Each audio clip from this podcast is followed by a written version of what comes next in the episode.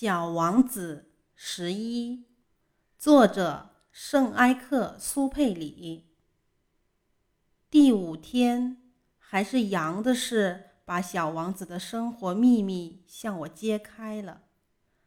好像默默的思索了很长时间以后，得出了什么结果一样，他突然没头没脑的问我：“羊要是吃小灌木，它也要吃花喽？”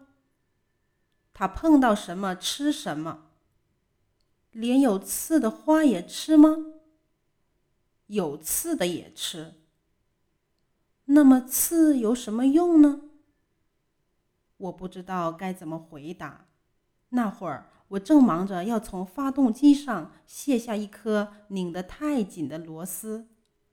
我发现机器故障似乎很严重，饮水也快喝完了。担心可能发生最坏的情况，心里很着急。那么刺有什么用呢？小王子一旦提出了问题，从来不会放过。这个该死的螺丝使我很恼火，我于是就随便回答了他一句：“刺嘛，什么用都没有，这纯粹是花的恶劣表现。”哦。